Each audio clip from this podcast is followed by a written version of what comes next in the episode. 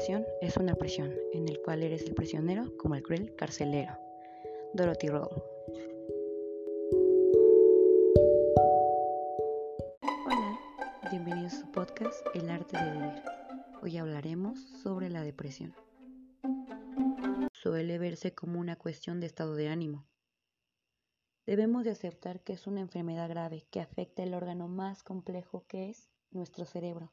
Por eso, la solución no es tan sencilla como decir, anímate, ya no estés triste. La depresión es un padecimiento altamente incapacitante y prevalente a nivel mundial. Constituye un problema importante de salud pública. En el mundo, representa la cuarta causa de discapacidad y se estima que afecta a 350 millones de personas en el mundo, con prevalencia que oscila entre los 3.3 y 21.4%. En México, la depresión ocupa el primer lugar de discapacidad para las mujeres y noveno para los hombres. La depresión tiene una alta concurrencia. Un episodio de depresión, si no es tratado a tiempo, suele durar alrededor de seis meses, pero en ocasiones suele prolongarse hasta dos o más años. Los episodios suelen repetirse varias veces a lo largo de la vida. En México, la depresión ocupa el primer lugar de discapacidad para las mujeres y noveno para los hombres. La depresión tiene una alta concurrencia. Es por eso que se debe de abordar de manera precoz, ya que sus síntomas pueden ir en aumento y desembocar en un suicidio. Es tan triste escuchar que es la segunda causa de muerte entre jóvenes de 15 y 29 años. Cada año, cerca de 800.000 personas llegan a cometer suicidio. El diagnóstico se da ante la presencia de síntomas depresivos con una duración de al menos dos semanas y presentar por lo menos alguno de los síntomas, entre los que se pueden mencionar cambios del apetito y del peso, en el sueño y la actividad, falta de energía, sentimientos de culpa, problemas para pensar y tomar decisiones y pensar recurrentemente en la muerte o en el suicidio. Existen tratamientos eficaces para la depresión moderada y grave. Los profesionales pueden ofrecer tratamientos psicológicos como la activación conductual, la terapia cognitiva conductual, la psicología interpersonal. También, dependiendo del caso, se brindan medicamentos antidepresivos. Entre los diferentes tratamientos psicológicos a tener en cuenta se encuentran los tratamientos psicológicos cara a cara, individual o en grupo, dispensados por profesionales o terapeutas.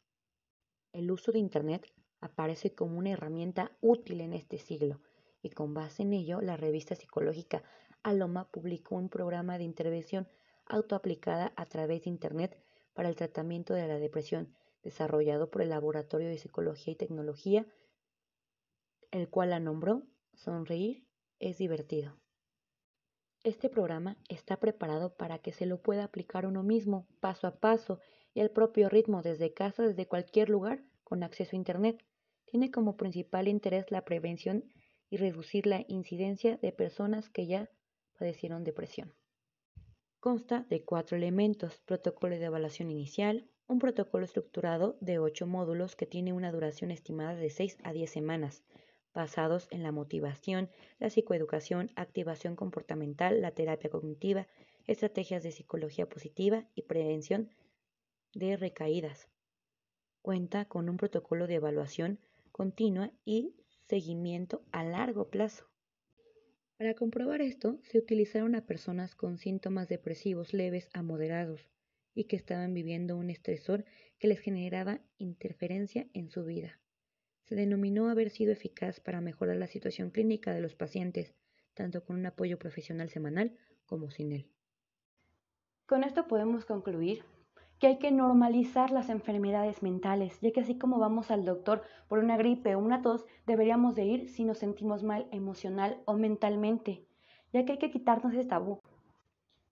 Hay que enfocarnos en la prevención, ya que podemos evitar que la depresión vaya escalando hacia niveles que no podamos controlar.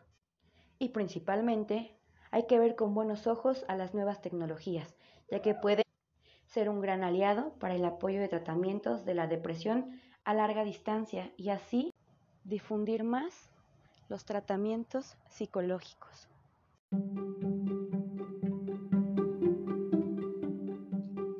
depresión o conoces a alguien que la padece, recuerda buscar ayuda. Aún no es demasiado tarde para poder probar el arte de vivir.